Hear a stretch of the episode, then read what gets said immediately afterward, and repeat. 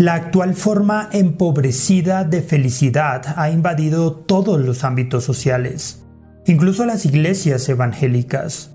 Las evidencias pueden verse en pastores que prometen una prosperidad instantánea, provocada a fuerza de pensamientos y palabras, templos que podrían confundirse con el auditorio de una empresa multinacional, sermones motivacionales donde el pecado no se nombra y Dios se reduce a un genio de la lámpara. ¿Cómo fue que esta felicidad barata logró introducirse en las iglesias evangélicas?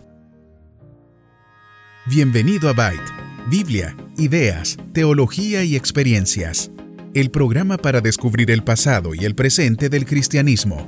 Esperamos que seas retado e inspirado por el episodio de hoy.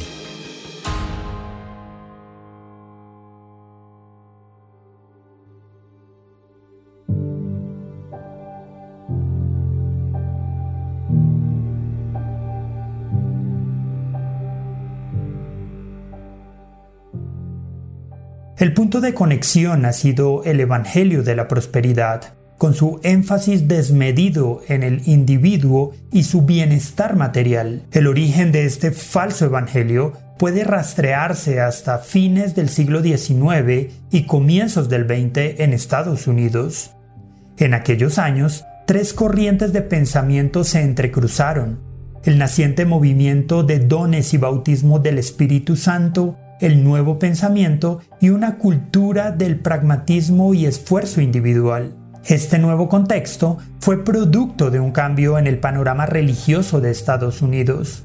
La mentalidad y la ética puritana habían sido cruciales para sentar las bases de la nación. Pero con el paso del tiempo, el puritanismo y la teología calvinista fueron perdiendo terreno. Entre 1790 y 1840 sucedió lo que se conoce como el Segundo Gran Despertar, un tiempo de gran pluralidad religiosa donde se iniciaron diversos movimientos espirituales. Muchos de estos movimientos se desenvolvieron dentro de los límites del cristianismo, como el decisionismo de Charles Finney o el movimiento de santidad metodista. Otros pretendían restaurar el cristianismo, aunque terminaron por desviarse de la revelación bíblica como los testigos de Jehová y mormones. Por último, también surgieron muchos grupos que buscaban fundar una nueva forma de espiritualidad alejada de la Biblia. Fue así como en las primeras décadas del siglo XIX el cristianismo norteamericano quedó fragmentado en muchas expresiones diversas. Charlatanes y comerciantes de la fe aprovecharon la situación y fundaron sus propias iniciativas pseudoespirituales. Otros predicadores sinceros también se movilizaron, aunque con más entusiasmo que sana doctrina. Esta pluralidad religiosa facilitó la proliferación de diversas expresiones espirituales, que muchas veces eran solo fraudes. No solo hubo un cambio en el panorama religioso, sino también en el ámbito económico y social. Luego de la guerra civil estadounidense, el país vivió una edad dorada de crecimiento. El estilo de vida puritano ya no encajaba en la abundancia y la opulencia que se vivía. La joven nación crecía a grandes pasos y necesitaba una nueva forma de pensar, una nueva forma de religión. La filosofía trascendental surgió en estos años de prosperidad. Sus rasgos centrales fueron la primacía del mundo espiritual sobre el mundo material y la centralidad del individuo como sujeto libre, capaz de dominar el mundo debido a tener a Dios en su interior. Esta filosofía se hizo popular en versiones más simplificadas como el nuevo pensamiento, que alimentó la creencia en un individuo deificado, exaltó al hombre americano como un semidios, capaz de dominar el mundo con su carácter y espiritualidad judeocristiana. Esto fundó una nueva antropología, una nueva manera de entender al hombre y sus capacidades naturales. Este nuevo hombre era un semidios, bueno y poderoso por naturaleza, ya no estaba atado por el pecado, ya no necesitaba una salvación que viniera de fuera o de arriba. Si este nuevo hombre americano era una divinidad en potencia, debía acceder a ese poder yendo dentro de sí mismo. Era su deber dominar y disciplinar su ser interior para hacer uso de una capacidad mental y espiritual y modificar así el mundo material. El nuevo pensamiento ponía un gran énfasis en las capacidades del individuo y sus palabras como fuerzas creadoras. Al poco tiempo, este pensamiento mágico se convirtió en el espíritu de la época y penetró en todas las áreas de la vida. Gracias a la fragmentación del panorama religioso, estas ideas encontraron grietas por las cuales inmiscuirse en el discurso de fe. Y el movimiento pentecostal fue el mejor ambiente para este sincretismo debido a su heterodoxia teológica. De manera más específica, los expertos señalan que la conexión fue la figura del predicador Essex William Kenyon,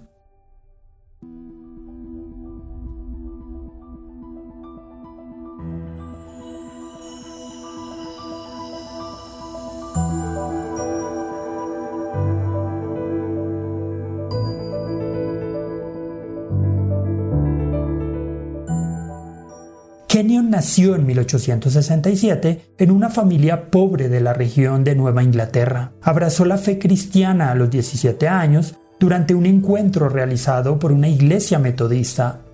A los pocos días se dedicó a predicar, pues tenía una notable facilidad para hablar en público, aunque carecía de conocimiento doctrinal. Fue nombrado diácono de la congregación, donde sirvió por seis años. Al cabo de ese tiempo, tuvo una crisis de fe y abandonó la iglesia. Se mudó a la ciudad de Boston para trabajar como vendedor mientras perseguía sus sueños de ser actor. Durante un año asistió a un colegio de oratoria donde entró en contacto con la metafísica y el nuevo pensamiento. En 1893, Kenyon se casó con una mujer agnóstica llamada Eva. El joven matrimonio comenzó a asistir a una iglesia bautista donde Kenyon reavivó su fe.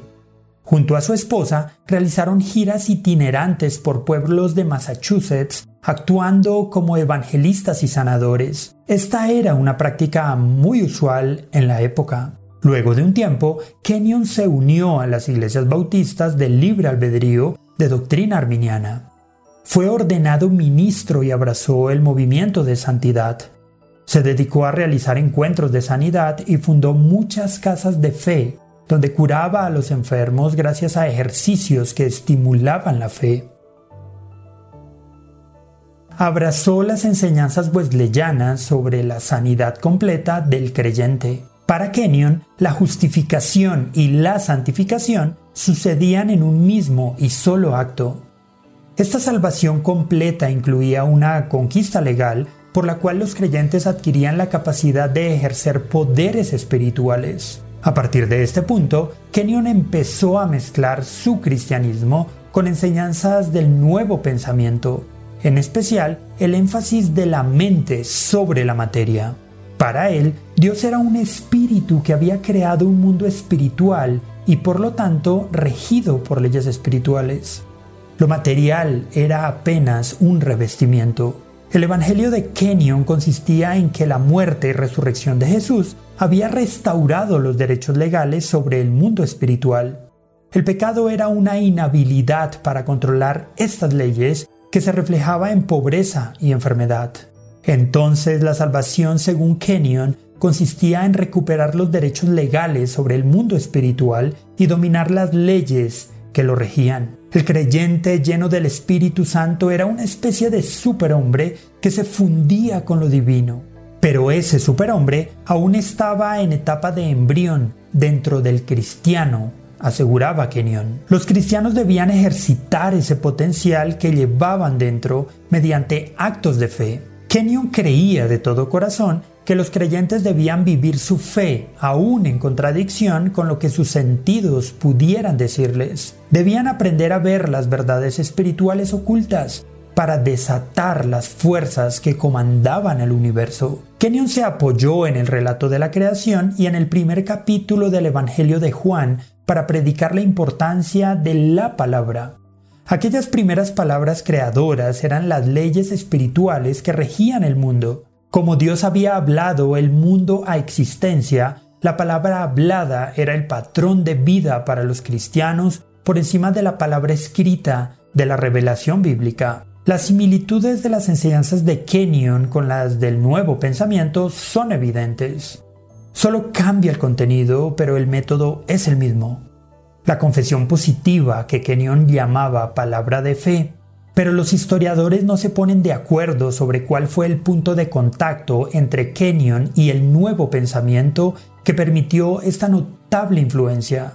Algunos apuntan a sus primeros años en Boston y la escuela de oratoria a la que asistió.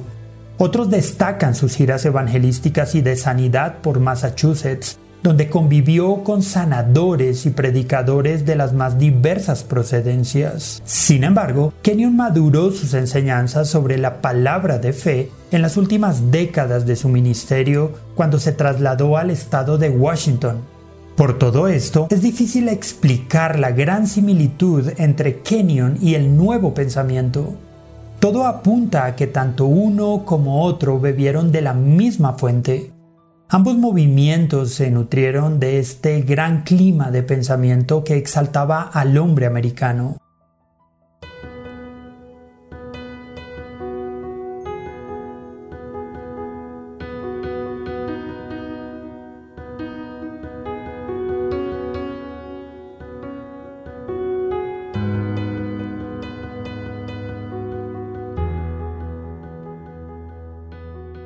Aquella antropología superior que concebía un individuo semidios con capacidades espirituales para dominar el mundo material, se convirtió en sentido común y creencia popular durante los años de gran riqueza económica.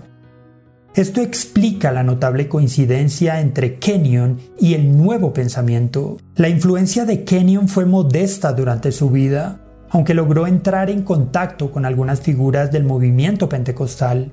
En sus primeros años como ministro, Kenyon fue cercano al predicador pentecostal William Durham, aunque es difícil determinar quién influyó a quién. En la década de 1920, la familia Kenyon se mudó a California donde se acercó a varios líderes del avivamiento de la calle Azusa. Aplicó para ser ordenado ministro por las asambleas de Dios, pero por razones que se desconocen no se llevó a cabo.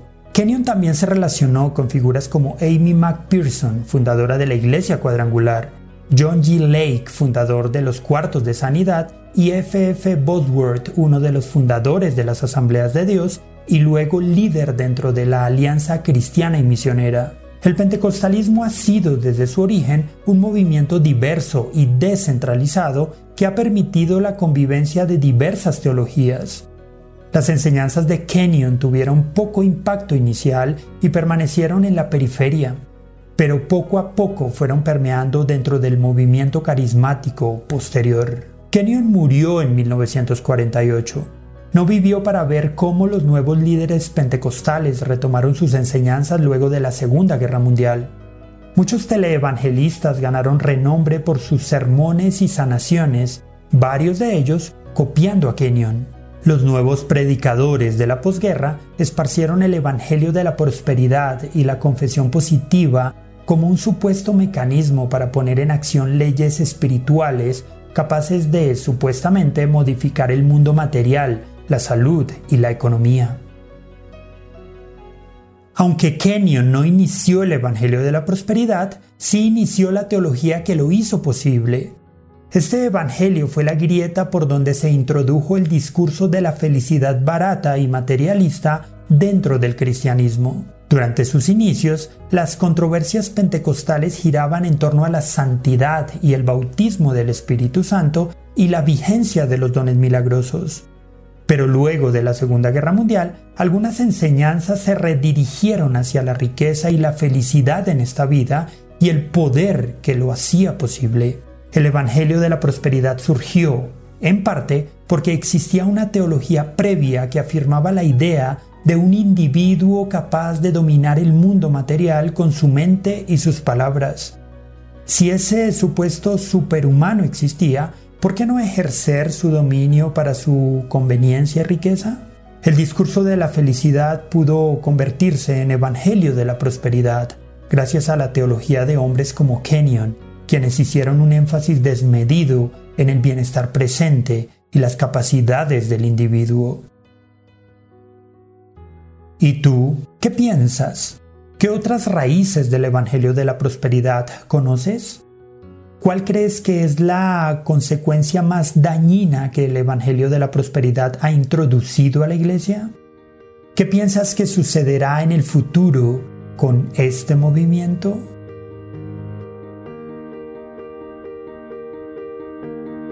Gracias por escuchar este episodio. Esperamos que haya sido de bendición para tu vida. Este programa se emite con el propósito de exaltar a nuestro Salvador Jesucristo, quien en su gracia nos ha provisto todo lo necesario para hacerlo posible. Si quieres conocer más sobre este programa, leer el texto completo o ver un video sobre este tema, puedes ingresar a www.byteproject.com. También puedes seguirnos en nuestras redes sociales, YouTube, Instagram o Facebook como Byte Project. No olvides suscribirte para no perderte ninguno de nuestros contenidos. Hasta el próximo episodio.